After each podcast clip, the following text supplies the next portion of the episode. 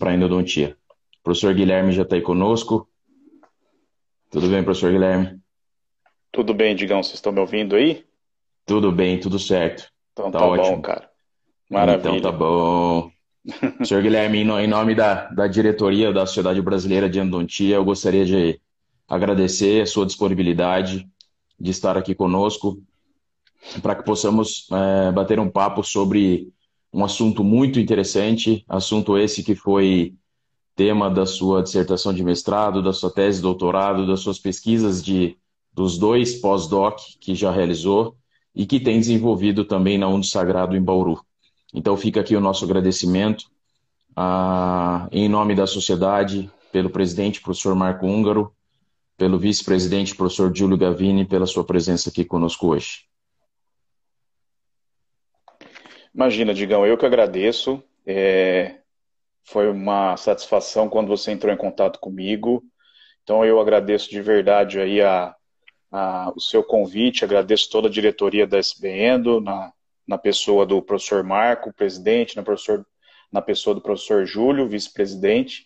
E antes de, qualquer coisa, eu parabenizo todos vocês que têm trabalhado aí na diretoria do SBEndo é, para enriquecer a nossa, a nossa sociedade, a nossa especialidade e contribuir para uma clínica endodôntica cada vez mais feita de maneira correta, que traga saúde, promova saúde para o paciente, sempre né, baseado na ciência, que é o mais importante. Então, para mim, é uma Maravilha. honra muito grande estar aqui hoje, Digão. Obrigado você, Guilherme, pela, pela sua disponibilidade. É, gostaríamos de passar algumas informações. Nós vamos manter as nossas lives mensais. É, no mês de janeiro, nós faremos também com professores convidados de renome, inclusive de renome internacional. É, depois, ao final, eu vou fazer um spoiler rápido sobre o próximo convidado que teremos. É, em nome da sociedade brasileira, né? usando estas ferramentas, professor Guilherme, de Instagram, Facebook, de todas as ferramentas disponíveis hoje para que é, as pessoas possam ter informação de qualidade. Isso que é o mais importante.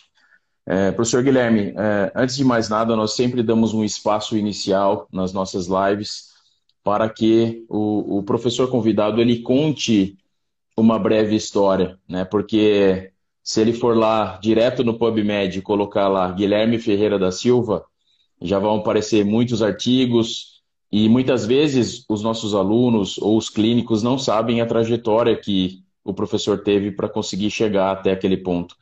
Então, fique à vontade, a palavra é tua, e eu gostaria que você fizesse aí um relato da sua, da sua história. Eu vou, eu vou passar primeiro aqui sobre o seu currículo, o que está escrito no, no, no Lattes, né, que é o mais fácil.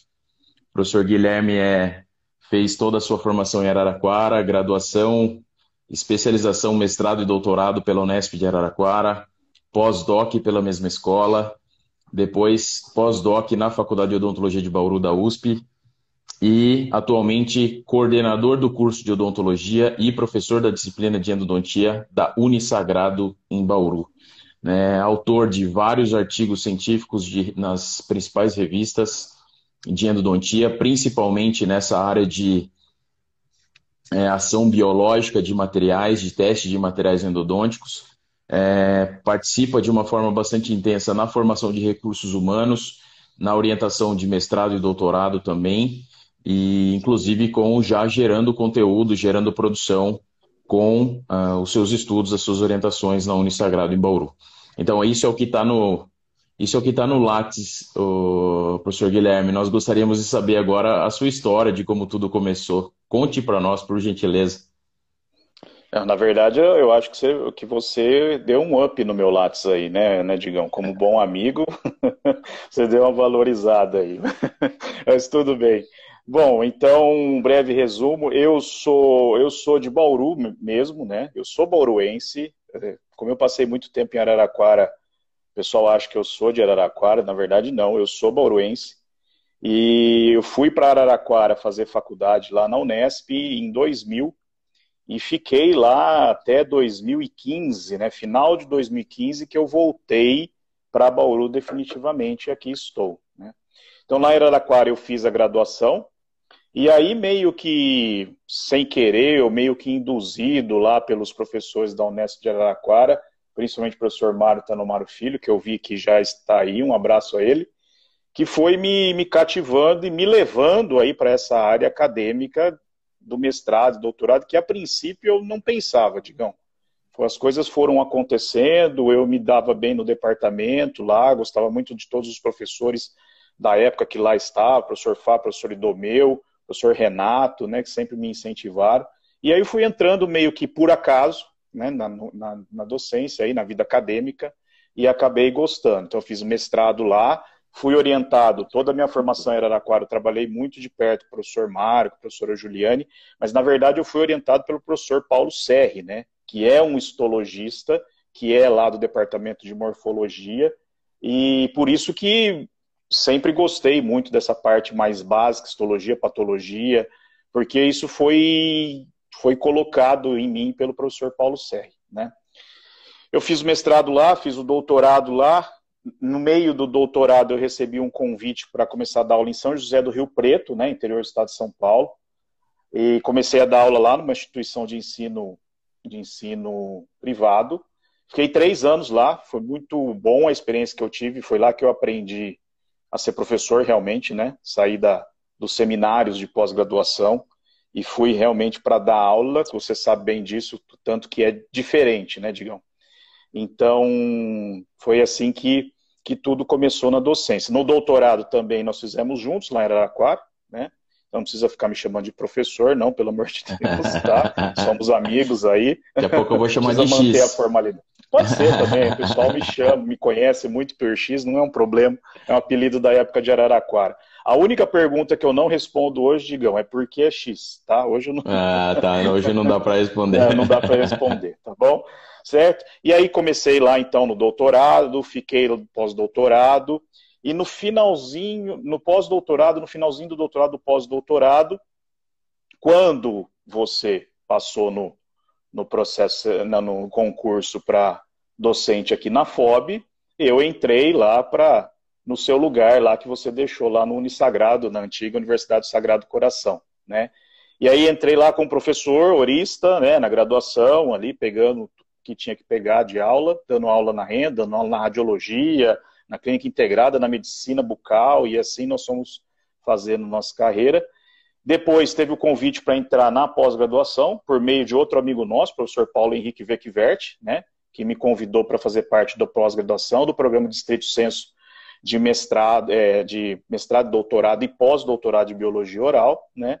E depois, e aí sim fiquei lá, e depois, no meio de 2018, me lançaram esse, esse desafio de coordenar o curso. Né? Então, eu já estou há dois anos e meio nessa empreitada e de um curso aí que, que muito, muito respeitado no estado de São Paulo, em Bauru, e que no ano que, no, no ano que vem, em agosto de 2021, completa 30 anos. Né? Então, é uma responsabilidade muito grande estar à frente dessa desse curso que é tão, tão bem, bem falado e bem visto por todos aí, né? Legal. Então acho que é isso. depois teve aí, quando eu voltei para Bauru em 2015, ainda tive a oportunidade de fazer o pós-doc com você na, na FOB, que me deu essa oportunidade. Você, professor Marco, me deram essa oportunidade ainda de fazer um pós-doc aqui em Bauru, ainda na FOB, né? Fantástico. É, na, então a trajetória é longa, né, Guilherme? As pessoas é, é muitas longa. vezes acham que essa trajetória é curta, é, são muitas viagens, muita, muito é. tempo fora de casa. E isso é, serve de motivação muitas vezes para que para que nós possamos evoluir tanto no sentido profissional quanto no, no sentido pessoal também. Exatamente. Guilherme, é, é, eu, eu queria conversar contigo sobre, claro, o tema que nós colocamos aí na, na nossa live, falar sobre o comportamento biológico desses, desses materiais, que são chamados de biocerâmicos ou de cimentos hidráulicos, e depois nós vamos conversar sobre essa classificação também. Mas eu gostaria de, de, de, de mencionar que você teve a oportunidade de estudar todo, todo esse material desde o mestrado, né? O mestrado, o doutorado e no pós-doc você fez Isso. esses estudos. Comente rapidamente para nós quais foram esses estudos e o que você encontrou de, de resultados durante a sua dissertação e durante sua tese de doutoramento, por favor. Tá. A, a, dissertação ela foi feita é, a partir do, do modelo que foi uma ideia ali que o professor Mário teve, né? O professor Mário Tanomaro Filho teve, de fazer perfuração em dente de rato, né? Então nós fizemos as perfurações nos dentes de rato e aí avaliamos é, diferentes materiais. Avaliamos o MTA Angelus, avaliamos o, um, um cimento argentino, o Endo CPM Sealer, né? E que também é a base de, de é um mineral tróxico agregado e como um controle ali seria um, um cimento de óxido de zinco, mas uma consistência mais espessa, né, para a gente colocar, colocar na, na região de furca. E a gente viu ali que realmente os, o MTA Angelis o, e o Endo CPM Sealer tinham uma biocompatibilidade melhor do que outros materiais e permitiam o reparo até de todo aquele processo inflamatório que acontecia na furca. Né? No doutorado, nós viemos para fazer trabalhos em subcutâneo de ratos, e aí ah lá, professor Mário. Abraço, professor Mário. E, e aí nós viemos para fazer o subcutâneo, mas com algumas propostas, digam, de, de, de é, modificação dos materiais, de, de, de, avaliar no subcutâneo de ratos é, diferentes tipos de radiopacificadores associados ao cimento Portland, que já vinha sendo é, avaliado em físico-química, em radiopacidade, né? Vocês aqui em Bauru já tinham feito, você, o professor Marcos já tinha feito isso e nós fomos fazer lá no subcutâneo de ratos. E, e aí nós vimos que, em comparação aí ao óxido de bismuto, o óxido de zircônio, o óxido de nióbio, né, foram materiais melhores aí no processo inflamatório, de uma biocompatibilidade melhor do que quando associado o Portland ao bismuto, ao óxido de bismuto. No pós-doutorado lá em Araraquara, a gente continuou nessa linha, o que nós avali é, é, é, avaliamos mais, o passo que a gente deu foi em relação às metodologias, e aí começamos a tentar entender um pouco mais ainda sobre a bioatividade, né, e ver se esses materiais em vivo né, tinham bioatividade ou não. Então a gente fez os implantes em vivo, depois avaliamos no MEV, tá? E aqui no, no pós-doutorado foi um pouco diferente, aí quando a gente fez juntos aqui, foi mais de curativo fugir um pouco dessa linha, mas continuamos na parte biológica, né? Mas fugir um pouco dessa linha. Fantástico. É, é um, um, fato muito importante, o, o, Guilherme, é assim, quando nós estamos sobre a, sobre a supervisão de grandes professores, como no meu caso o professor Marco, o professor Ivaldo, o professor Mário, no seu caso é, o professor Mário, o professor Paulo, as coisas ficam um pouco mais confortáveis. E quando Com você certeza. foi para a pós-graduação da USC, você lá teve que orientar alunos de mestrado, doutorado, mas um, algo que me chamou atenção no teu currículo, na, nas tuas publicações, foi uma publicação, se eu não me engano, com uma aluna de iniciação científica, um artigo publicado no International Endodontic Journal, de um material à base de silicato de cálcio ou cimento hidráulico. É, foi isso mesmo? É uma, foi uma aluna de iniciação científica e esse, esse trabalho de iniciação deu origem a uma publicação no International Endodontic é, Journal. É, assim, foi até assim, um, um pouquinho antes de eu entrar na pós-graduação, talvez em janeiro ali eu ia entrar, já tinha sido convidado, mas ainda não fazia parte do, do corpo da pós-graduação ali do, da biologia oral. Eu, eu fui, eu fui, sei lá, fui tentar a FAPESP, né, digamos.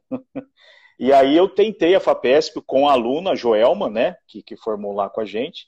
E aí, assim, a gente teve uma resposta positiva, eu consegui, foi minha primeira bolsa aí de, de iniciação científica com o fomento da FAPESP, né, que quem trabalha, em, não só quem trabalha em faculdade pública, todo mundo que já submeteu sabe a dificuldade que é, e em faculdade privada ainda mais difícil, né, então é, a gente conseguiu essa bolsa e esse trabalho, que era um trabalho avaliando o, o, o Biodentine e o MTA Flow, né, da Ultradente, que até então estava sendo lançado ali naquele momento, nós avaliamos em diferentes consistências ali, é, que foi até uma ideia também do professor professor Mário Tanomaro, que deu a ideia, e aí nós começamos a trabalhar nisso. E, e, e o que foi legal, Digão, é que a gente conseguiu reunir. Eu, eu sempre falo que eu tenho orgulho desse trabalho aí, porque a orientação foi muito boa, a aluna Joelma foi muito bem na orientação, a gente conseguiu fazer um trabalho muito legal. E aí nós envolvemos o pessoal daqui de Bauru, da, da, da, do Unisagrado, mais o pessoal de Araraquara, professor Renato, professor Mário, professor Paulo, então, um trabalho aí que, que me deixa muito orgulhoso, não só pelo trabalho que a gente fez, pela publicação que a gente teve, mas pela equipe que, que me ajudou, sabe? Então, esse trabalho para mim é especial, realmente, no meu, no meu currículo ali. Fantástico. Eu tinha, eu, eu, li sobre esse trabalho e eu queria que você comentasse sobre essa, essa, essa responsabilidade de formar conhecimento, né? Sem os nossos grandes mestres é, nos guiando como carro-chefe, mas sim nos auxiliando juntamente para que nós consigamos fazer isso. Isso é muito interessante. Com Gui, é, nós temos é. uma responsabilidade muito grande hoje, eu e você muito. aqui, mas principalmente você, porque por aqui já passaram para falar sobre os, esses é. materiais o professor Marco Antônio Húngaro Duarte, pois é. que é um dos grandes nomes para falar sobre esses materiais, professor Mário Tanomaro Filho, professor Eduardo Bortoluzzi, pois é. já falaram sobre esses materiais. Mas nós percebemos nesse, nesse levantamento das lives que já foram realizadas que o foco mais desses materiais, quando foram comentados, eles foram um pouco mais para a parte físico-química e mecânica, do comportamento físico-químico-mecânico desses materiais. E quando nós conversamos sobre o tema, nós queríamos realmente deixar claro para o público que é, é, que está compartilhando esse conhecimento nós aqui na, na, na live da SBN sobre como classificar esse cimento de uma forma adequada, quais são as definições e as nomenclaturas adequadas para que nós possamos aplicar isso da melhor forma ao nosso paciente. O que, o que eu queria, primeira, primeira coisa que eu queria comentar contigo é sobre uma nova classificação que foi publicada pela professora Camilleri, e eu queria que você explicasse isso uh, aos ouvintes, como, como era antigamente esses materiais, como nós classificávamos e o que a professora Camilleri propôs nessa nova classificação sobre os cimentos hidráulicos. É, Digão, na verdade, quando você me chamou para para falar e, e, e, comentar e sugeriu esse tema de biocerâmicos, você sabe que eu respondi, mas eu vou falar mais o que, né? Porque realmente o professor Marco, o professor Mário, o professor Eduardo Bortoluz, que também está aí, um abraço a ele, realmente acho que eles já falaram e tem muito mais capacidade de falar sobre os materiais do que eu. Mas, assim, em relação a essa parte biológica, e, e antes da parte biológica, a parte da classificação, eu acho que por enquanto, ainda a, a, é, a, classificação, eu acho que não, não, não temos uma classificação ainda definitiva, viu, Digão? Apesar desse artigo, eu acho que a gente não tem uma classificação ainda definitiva. É, alguns falam em primeira, segunda geração, o professor Mário, o professor Eduardo falam sobre isso, né? Primeira e segunda, gera, terceira geração.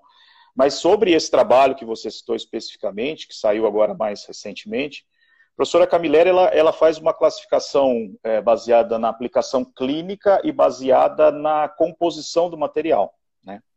Então, na verdade, ela, ela classifica os materiais não como, como biocerâmicos, ela co coloca, como você disse, cimentos hidráulicos, né? que talvez seja o nome mais adequado, mas talvez não seja o nome mais que tenha mais impacto no marketing, talvez. Né? então, mas o nome ela classifica como cimentos hidráulicos, depois, dentro desses cimentos hidráulicos, ela faz a classificação dos cimentos de aluminato, os cimentos de silicato, né? E aí, dentro desses cimentos de silicato, a gente tem os, os cimentos de silicato tricálcio. E aí ela faz a divisão dos baseados, a part... os, os feitos a partir do cimento Portland, né? E os feitos a partir do cimento de silicato tricálcico puro, sintetizado em laboratório. E além disso, tem a classificação de como, esse, é, é, como esses materiais são, eles são misturados a quê? Né? A água ou algum composto que não é água, algum polímero solúvel com algum aditivo. Né? Então, essa seria a, a, a classificação baseada nas suas composições. A parte clínica, que também mostra esse artigo, ela classifica em três partes. Uma parte intracoronária, que seria a aplicação clínica, por exemplo, de, uma, de um capeamento pulpar, né, direto.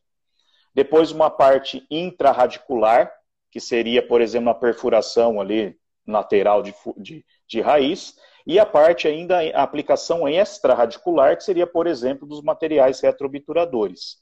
Então, ela faz essa classificação, tem várias subdivisões, talvez para ficar mais fácil, talvez precisaria enxugar um pouco mais ainda, mas eu acho que pelo menos começa a, a nos orientar, né, Digão, porque assim como a revolução tecnológica das limas e de outros aparelhos, ultrassom, dos insertos ultrassônicos, os cimentos também evoluíram, os cimentos ditos biocerâmicos evoluíram, a gente tem muito no mercado. Então, realmente, acho que a gente precisa chegar numa classificação que seja mais fácil para a gente e para o clínico também, né?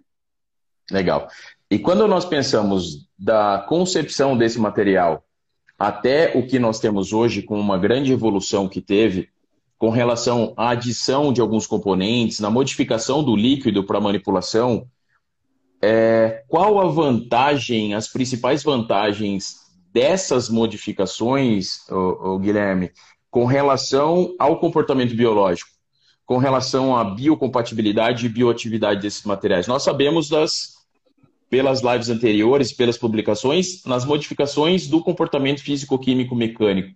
Mas e biologicamente, houve houve diferença com relação, modificação com relação a esse material?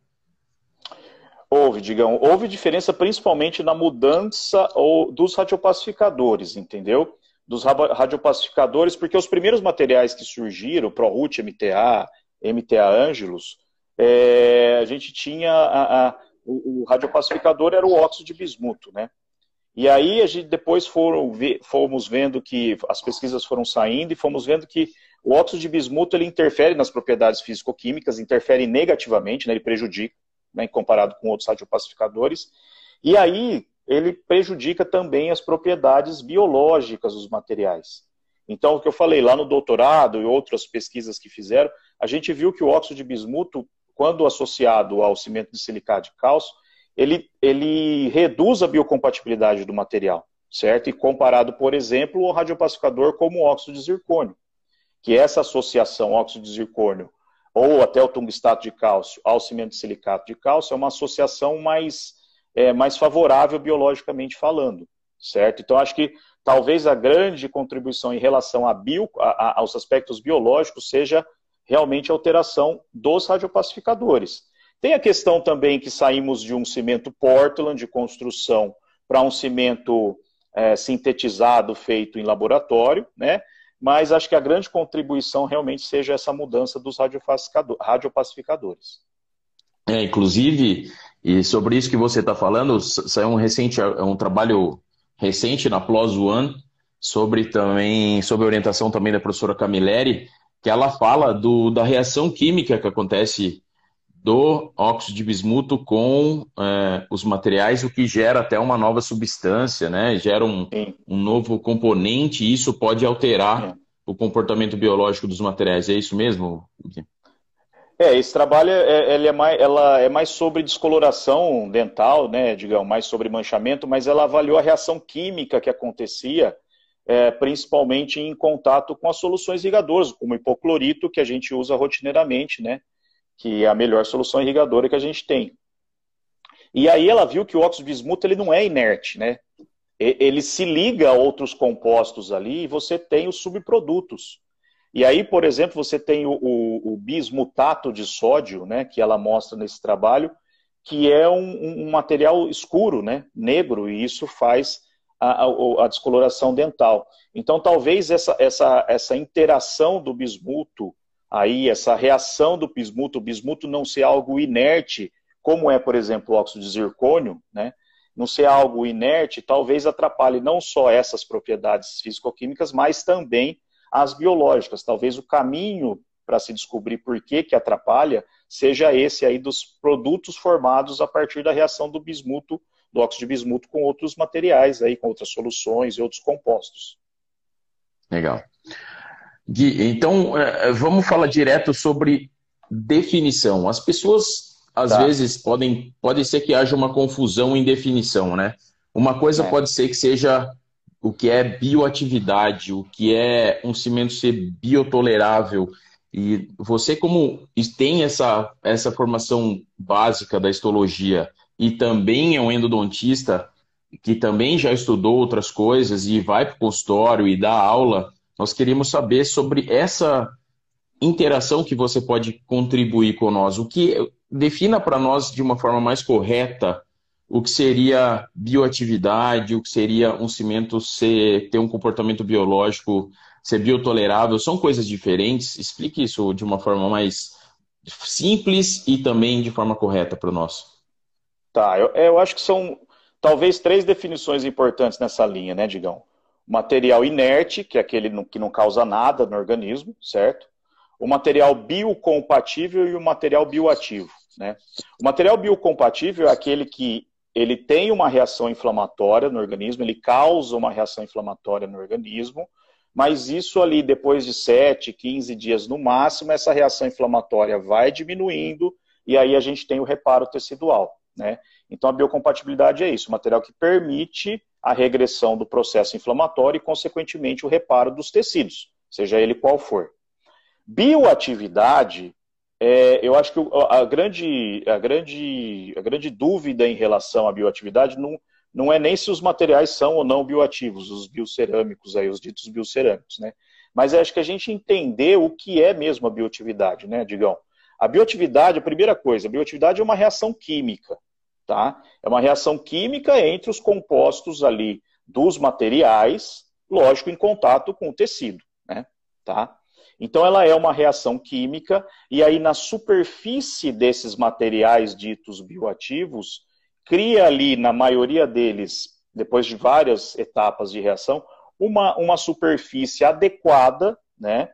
Principalmente a patita carbonatada é formado ali naquela superfície, e essa superfície ela é ideal ou favorável para que uma célula ali daqui do tecido faça uma adesão naquela, naquela superfície e aí comece a proliferar, comece a formar tecido, seja ele tecido conjuntivo ou seja tecido ósseo. Tá? Então, bioatividade é uma reação química que acontece nesses materiais, formando uma superfície adequada para adesão da célula, proliferação do tecido. Tá? Então, seriam materiais aí que, que vão, talvez não, a palavra eu acho que não é induzir, muitas vezes confunde com a palavra ah, induzir tal coisa, né? Cria, uma, cria condições, cria uma superfície, cria condições mais favoráveis para que o reparo aconteça, talvez até de uma forma mais rápida, nesses materiais. Fantástico. Entendeu? Fantástico. É, é, isso é muito importante para que a gente possa entender de uma, uma forma melhor isso, né, que principalmente quem trabalha com essa parte físico-químico-mecânica e para quem aplica isso no consultório. Né, isso é, é interessante. É, levando isso para a clínica, quando usar biocerâmicos, quando usar esse, esses materiais na clínica, no dia a dia, é claro que você tem aí as situações de, de cimentos reparadores, que são usados aí para fazer o selamento de perfurações, e tem os cimentos que são usados com consistência de obturação de canal radicular. E aí é, é, já me vem muita coisa na cabeça, né?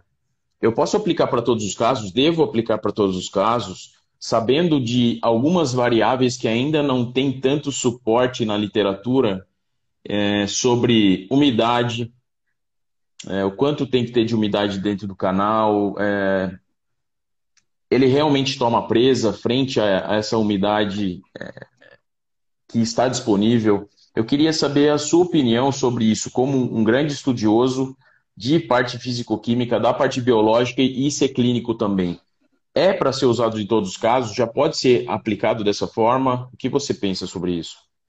Eu acho que ainda não, Digão, né? Até por causa dessas dúvidas que você muito bem citou aí, né? Acho que a gente tem essas dúvidas em relação ao tempo de, a, a presa desses materiais no interior do canal, a umidade necessária. A gente sabe que esses materiais, até pelo nome, né, cimentos hidráulicos, certo? São cimentos que tomam presa pela umidade ou pela água. Então, que eles precisam de água para tomar presa. Então, é difícil a gente pensar o quanto de água a gente precisa, ou quanto de umidade, melhor dizendo, precisa no interior do canal para que esse cimento realmente tome presa. Então, acho que por essas dúvidas que a gente ainda tem, os, os materiais reparadores, eles já estão no mercado desde 1995, 98, vai. Tem pesquisa desde 93, mas acho que o ProRoot é de 98 aproximadamente. É, mas os cimentos para obturação, isso é mais recente, bem recente ainda, né? E eu acho que algumas dúvidas ainda precisam ser sanadas para a gente considerá-los como padrão ouro, né? Tá? Então, acho que quando que nós vamos usar na clínica? Quando que seria melhor usar esses cimentos nas, na clínica? É, até considerando esses aspectos biológicos nós, nós estamos conversando, eu acho que seria, a gente utilizar na clínica, seria em algum caso em que nós temos uma chance grande desse material entrar em contato com o organismo, certo? Então, seja numa reabsorção dentinária interna, por exemplo, uh, seja num caso de uma perfuração de um desvio lateral radicular, uh, seja num caso de um batente mal definido, de uma reabsorção externa apical, que você sabe que ali vai ter muita chance de extravasar esse material e aí ficar realmente ele em contato com, com o tecido do corpo humano. Então, acho que nessas situações específicas, eu acho que o biocerâmico tem que ser considerado, esses materiais têm que ser utilizados. Eu acho que, como padrão ouro, a gente deve esperar um pouquinho ainda, esperar as outras pesquisas que com certeza virão. Para situações rotineiras, até mesmo pelo custo, né? É, que ainda não é um custo tão acessível para toda a realidade da população da, da, da, do endo, da endodontia brasileira, tanto para clínico geral quanto para endodontista, seja inviável a aplicação para todos os casos devido ao custo. Então, Com certeza, Digão. O, o, que seria de uso indicado biologicamente, já que você estudou outros grupos de cimento também, outros é, materiais que reagem e tomam presa é, para o dia a dia, quais seriam as opções para os outros casos? Ah, eu acho que para o dia a dia, digamos, seria os cimentos com resina epóxica, né? Eu acho que aí a gente tem aí o, o Sealer Plus, nós temos o Sealer 26, um excelente cimento, né? Então acho que para o dia a dia seriam esses, esses cimentos que, que, tem uma, que tem, que são a base, ou que contém resina epóxica.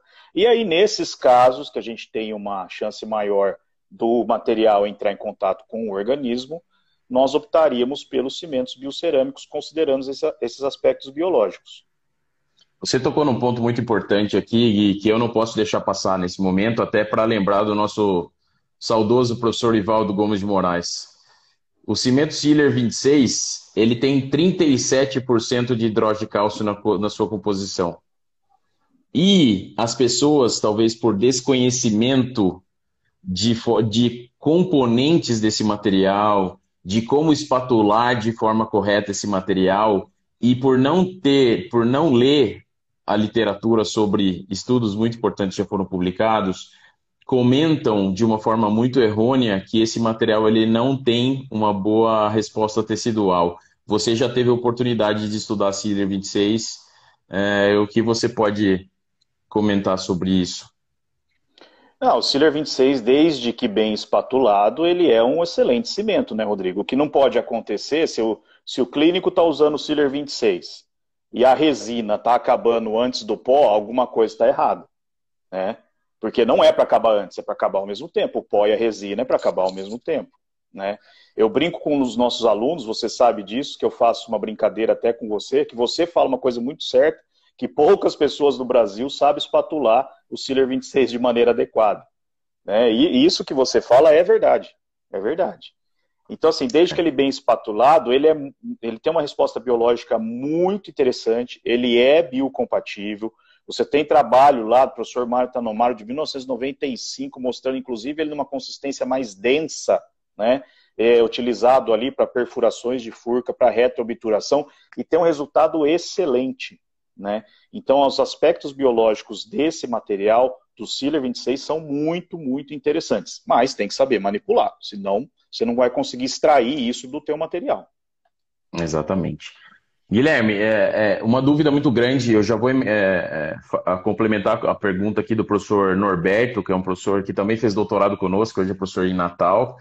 É, primeiro, muitas pessoas falam, o cimento biocerâmico com consistência de obturação de canal, ele deve ser usado com guta percha ou sem guta percha?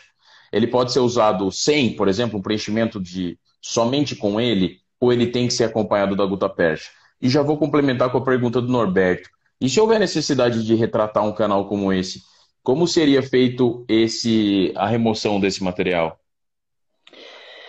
Bom, bom, diga um abraço, Norberto, aí, grande amigo nosso também da, da época de Araraquara. É, bom, o cimento biocerâmico aí, ele não tem nada por enquanto, apesar de muita gente utilizar, preconizar sem guta percha, não tem nada por enquanto até hoje que mostre que esse cimento ou esses cimentos podem ser utilizados sem cone. Tá? O que o pessoal está tentando fazer de modificação é talvez um cone de guta percha com silicato tricálcico, para talvez melhorar a adesão entre o cone e o cimento. Né? É, então, até hoje, nada, nada é, justifica utilizar esse cimento sem o cone de gutta-percha, certo? Apesar de muito que a gente vê por aí, tá? Pode ser que isso mude, e se mudar, ótimo, vamos em frente, né? Vamos aguardar as pesquisas.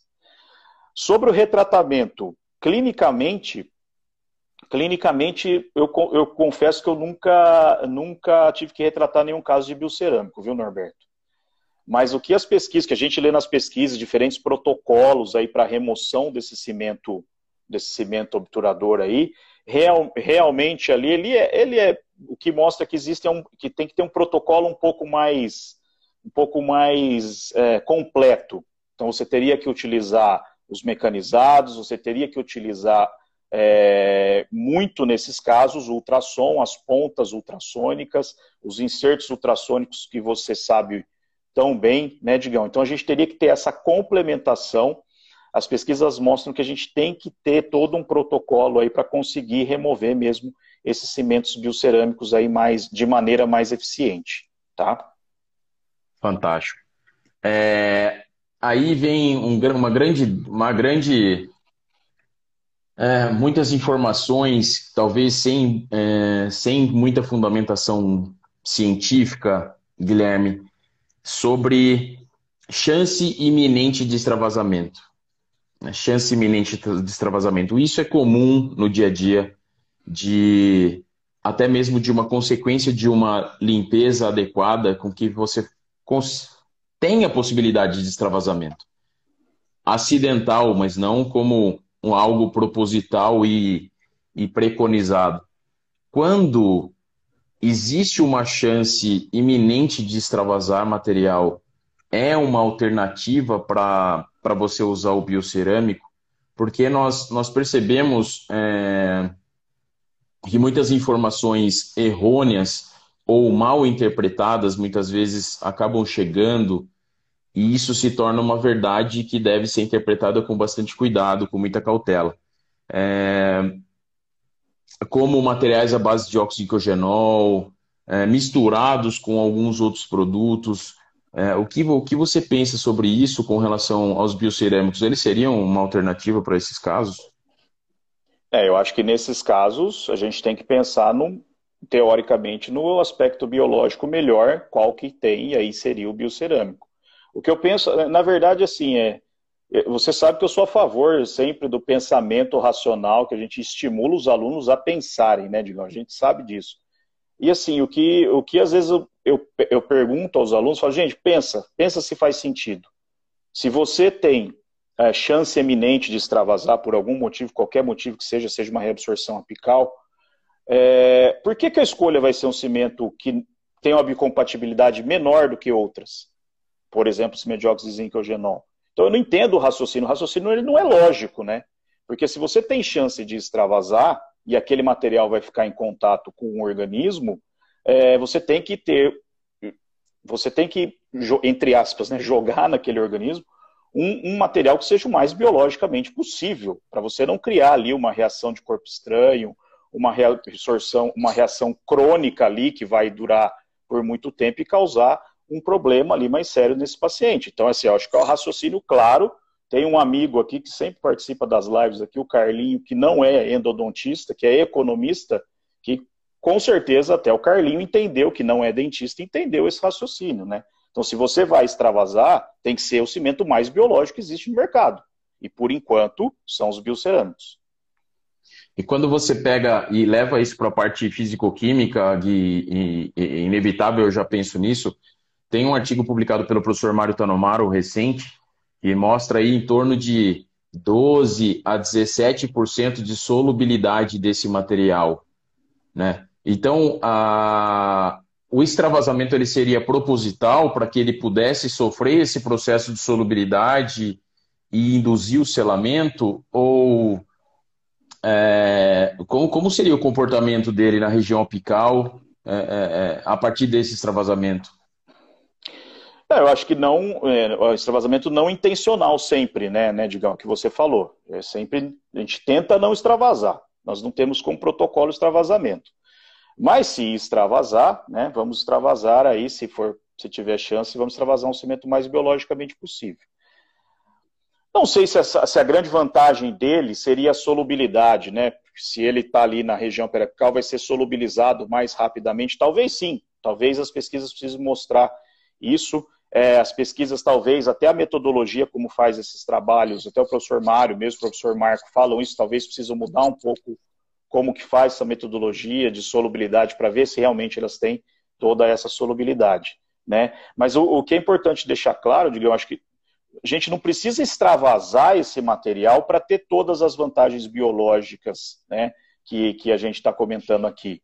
Porque lá na região apical, ali, por mais que não extravase, o material vai estar em contato com o ligamento periodontal por causa do forame. Né? Então você tem um contato ali. E, e, e mesmo em casos de lesão periapical, como está perguntando a professora Vanessa aqui, mesmo em casos de lesão periapical, não sei se eles seriam ou mais indicados, porque a gente sabe que talvez a, a, no reparo é muito mais importante o controle da infecção, né, digamos que você fala muito bem, né, do que propriamente o material que nós vamos colocar ali. Se a gente é, pensar no controle da infecção muito bem feito, vamos colocar um material ali que não vai atrapalhar o processo de reparo. Se ele puder ajudar, criar condições ali para o reparo acontecer, melhor ainda, né? Mas nos casos aí de, de lesão periapical, acho que o mais importante mesmo seria o controle da infecção. Respondi Fantástico. tudo, Digão, tua pergunta? Respondeu sim, é isso aí. É, na verdade, é, nós temos um, uma grande dificuldade com esses materiais ainda, porque para que ele se torne um material realmente efetivo, ele precisa ser, ele precisa ser acessível para todo mundo. Ele precisa ser acessível para o clínico geral, ele precisa ser acessível para o endodontista que trabalha com pacientes de uma determinada classe até uma, a mais alta classe. Então, talvez alguns super, alguns super especialistas em endodontia que usam biocerâmicos para todos os casos, eles não possam ser transformados isso em realidade para o Brasil, né? Porque nós temos um, uma deficiência que é o custo desse material. Isso é inegável, isso não tem como é, negar que meio grama, um grama desse material é muito, muito, muito caro para aplicação para todos os casos. Então, é claro que para o super especialista isso acaba não sendo a realidade, mas é, nós temos que concordar que para a grande maioria ainda acaba sendo uma deficiência. Né? É, e se esse super especialista, digamos, se esse super especialista ele quer ser um formador de opinião, ele tem que pensar exatamente como você pensou é. agora, fazer o teu raciocínio, né? Uma é. coisa é ele ser o super especialista, mas se ele quer ser formador de opinião, não vou nem falar professor, vou falar formador de opinião, ele tem que pensar nisso, né? Ele tem que pensar, ele tem que entender o, o país, a cidade, o município que ele vive, para poder também passar isso à frente, né? É, existe uma diferença muito grande, né, de você, é o que você faz no consultório e aquilo que você ensina durante o curso de graduação. E nós temos que tomar muito cuidado, né? Não é, não é, muito, muitas das coisas não são aplicáveis em um ambiente de graduação e um ambiente onde existem, como o nosso caso na FOB, muitos, é, 50% dos alunos têm cota, onde nem sempre eles têm acesso a todo esse material. É, e muita realidade de clínicas é, que têm um fluxo maior de pacientes e a aplicação desse material não vai ser a realidade. Então, talvez uma, uma proposta seja a, a, a redução do custo desse material. Nesse sentido, Guilherme, você teve a oportunidade, talvez, de trabalhar com esse material também. O professor Marco Húngaro, junto com o professor Bruno Vasconcelos, de Fortaleza, estão em processo de desenvolvimento de patente de um material em que é pó líquido. E eu queria saber de você, você prefere esse material pronto ou o material que, ou material que vem para você manipular em pó líquido. Existem vantagens de você fazer aplicação dentro do canal com o pronto, e no outro material você tem a vantagem dele já ter a presa garantida. É, biologicamente, você chegou a estudar uh, algum desses materiais, o comportamento deles, ou ainda não, não houve nenhum, nenhuma pesquisa nesse sentido? Digam, nós estudamos recentemente esses materiais prontos para uso é, o BioCecília, o Ciller Plus BC, inclusive pesquisas do, de alunos do professor Mário Tanomaro Filho, que, que eu pude colaborar também, saíram recentemente publicadas agora esse ano é, em revista, acho que do Journal e no International, é, em Dodontic Journal. E eles têm uma, os prontos para uso, eles têm uma resposta biológica adequada, né? eles têm um potencial bioativo, eles estimulam ali a expressão ali de, de osteopontina, osteocalcina, uh, da, tem a, a reação de, de, marcação do von Cossa, né, aquela reação histoquímica, né, é, mas a gente tem muitas dúvidas em relação a eles. Então, se eu, se eu tiver que escolher, com certeza seria um, um pó líquido, né? É, porque a gente consegue talvez controlar um pouco mais essa, essa manipulação e ter uma certeza maior de que esse material realmente vai tomar presa no interior do canal. Né? Esse, eu tive contato com esse material do professor Marco, do professor Bruno, né?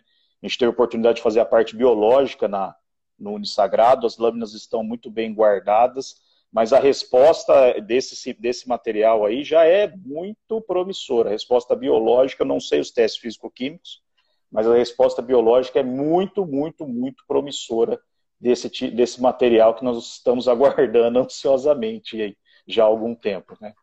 Algo que tem que ficar claro, né, Gui, para o pessoal que está que tá em fase de formação, alunos recém-formados, alunos que estão na graduação, alunos que estão em fase de curva de aprendizado, é que não adianta você fazer outras etapas do tratamento de qualquer forma e jogar toda a responsabilidade da, do tratamento endodôntico num cimento biocerâmico.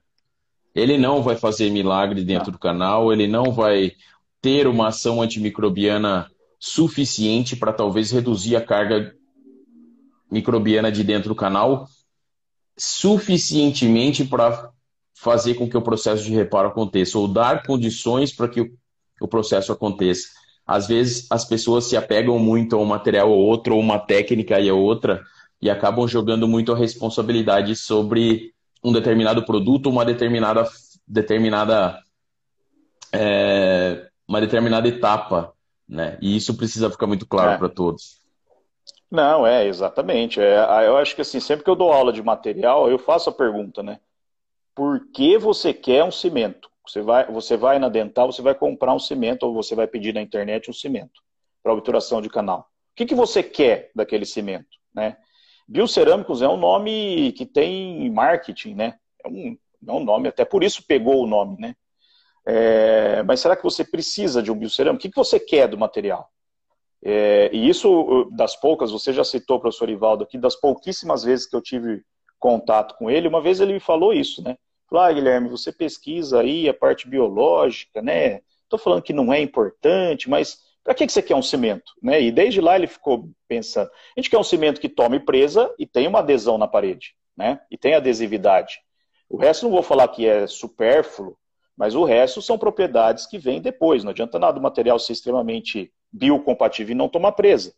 Então a gente tem essas dúvidas e eu acho que como a gente tem essas dúvidas, a gente não deve passar isso para os alunos de graduação, de pós-graduação ou para o clínico geral como algo que seja o padrão ouro.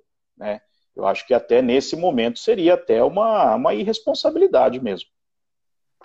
É, quando nós falamos em ensino, né, Gui, a gente fala em endodontia e ensino de responsabilidade, responsabilidade pedagógica.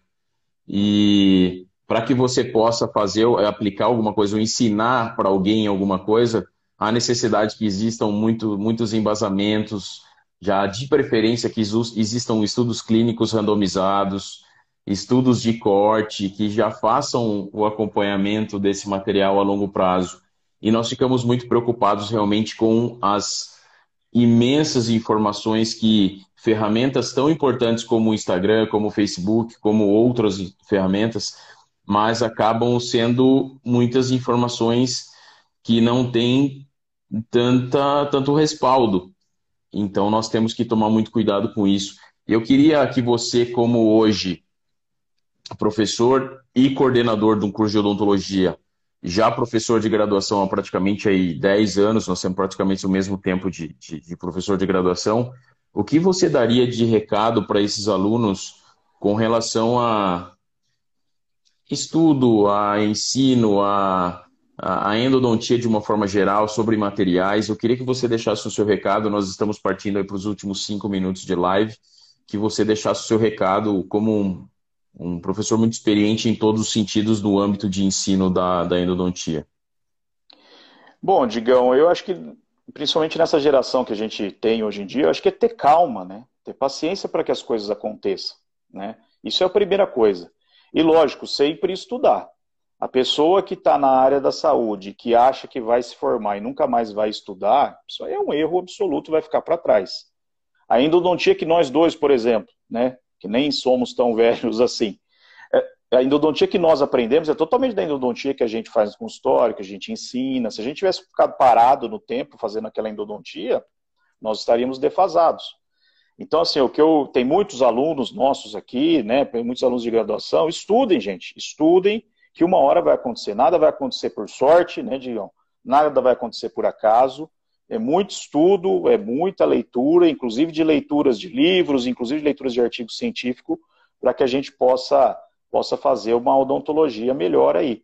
Tá? Então é isso, é, é, a busca pelo, pela perfeição, mas a busca pelo aperfeiçoamento, talvez, melhor do que perfeição. Eu acho que essa que seria a dica, a dica, nem sei se é dica, né? talvez a, o conselho, na fase de coordenação eu dou muito conselho, eu digam. Então, o conselho, talvez, como coordenador de curso que eu deixo, acho que é essa.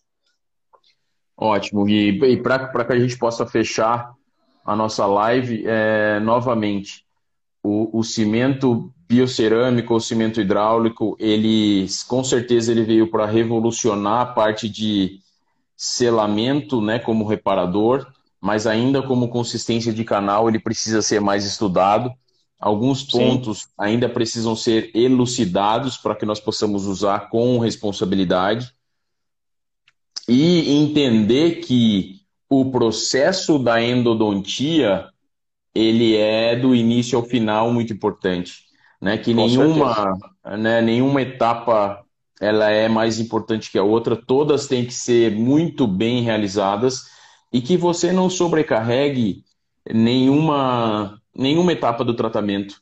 E que todas tenham uma importância para que você vá conseguir o resultado a longo prazo. Isso, isso é o mais importante, né, né? Que, Com certeza. O que, que, você pensa? Acredito que você pense da mesma forma. Não, da mesma maneira, Digão. É, você sabe que eu gosto muito de material, mas se eu, se eu não fizer uma boa limpeza, uma boa abertura coronária, ou vamos começar antes, um bom diagnóstico, né? Uma boa abertura coronária, um bom preparo bio, é, biomecânico, né, com todas as revoluções que nós temos, né, das soluções, da agitação, da parte física, que você muito bem estuda essa parte, aí sim a gente consegue chegar no material. Não adianta nada eu negligenciar o preparo, né, é, não alargar o suficiente e colocar a carga em cima de um cimento. Isso não vai dar certo, tem chance nenhuma de dar certo. Né? Então, realmente, são várias etapas minuciosas, né, que a gente precisa fazer adequadamente para aumentar os índices de sucesso. E hoje em dia está muito mais fácil, né? Basta treinamento, basta paciência, basta treinamento para ir se aperfeiçoando. Maravilha. É, eu gostaria, antes de agradecê-lo, informar a todos que estão na live, a todos os, os ouvintes, que nós temos outros canais de, de, de informação da Sociedade Brasileira de Endodontia, nós temos o grupo do Telegram. Entrem lá no Telegram e procurem por Sociedade Brasileira de Endodontia. O professor Guilherme vai me enviar alguns artigos que ele considera como importante. Nós iremos disponibilizar esses artigos de forma gratuita lá no grupo do Telegram, para que todos possam acessar, todos os ouvintes possam é, acessar e fazer a leitura desses artigos, assim como sugestão de outros livros e de, de de material complementar para que todos possam é, melhorar o conhecimento e, consequentemente, trazer o que é melhor para os nossos pacientes. É, nós, nós, em nome da Sociedade Brasileira de Endodontia, nós queríamos desejar a todos os, os membros da sociedade é, por toda a ajuda e toda a maravilhosa participação que tivemos no ano de 2020. Foi um ano é, de coisas novas, mas nós tivemos um evento maravilhoso em Goiânia e podemos já dizer que estamos preparando um evento maravilhoso para 2021 e que acompanhem a sociedade brasileira em todas as, as plataformas para que vocês possam já saber das novidades. Em janeiro nós teremos um professor internacional conosco, brasileiro, mas com uma expressiva uma expressiva representatividade internacional. E em breve nós vamos lançar o folder para que vocês possam ter contato. Então, Guilherme, obrigado mais uma vez pela sua participação, pela sua contribuição que tem feito para a endodontia, mais especificamente no estudo de materiais endodônticos no seu comportamento biológico. Então, muito obrigado pela sua presença em nome da Sociedade Brasileira de Endodontia mais uma vez. Imagina, Rodrigo, eu que agradeço de verdade. Para mim é uma honra estar aqui falando na Sociedade Brasileira de Endodontia, que eu admiro tanto todo o trabalho que vocês têm tido, trabalho que toda a diretoria tem feito ao longo dos anos de fortalecer a sociedade, de organizar a sociedade, de contribuir com a clínica, de contribuir com a ciência, tem sido excelente. Então, o que vocês têm feito é, é digno de aplausos, de toda, de toda a honra aí, realmente que vocês têm feito é muito, muito, muito bom para todos nós que somos endodontistas e, obviamente, para os pacientes. Né? Quero agradecer a todos que estiveram presentes, é, os amigos, os professores, as, não vou falar o nome de todos, mas os, os amigos de pós-graduação, professora Juliane lá aparecendo agora, né? professor Mário, professora, professor Eduardo já apareceu, agradecer até minha mãe, a Carol, que entraram aí para ver alguma coisa. Esse amigo meu, Carlinho, que sempre entra também para falar alguma coisa. Então, assim, obrigado, gente. Obrigado, que realmente para mim foi muito bom estar aqui com vocês essa noite. Tá bom? Então, mais uma vez, obrigado, Digão. Valeu pelo convite, meu irmão. Obrigado, Gui. Pessoal, fiquem ligados nas plataformas, acompanhem a Sociedade Brasileira, entrem no site da Sociedade Brasileira de Endodontia. Já alguns guidelines estão disponíveis para vocês lá alguns para assinantes, outros de forma gratuita. Aproveitem as informações que estão sendo preparadas com muito carinho. Obrigado, Gui.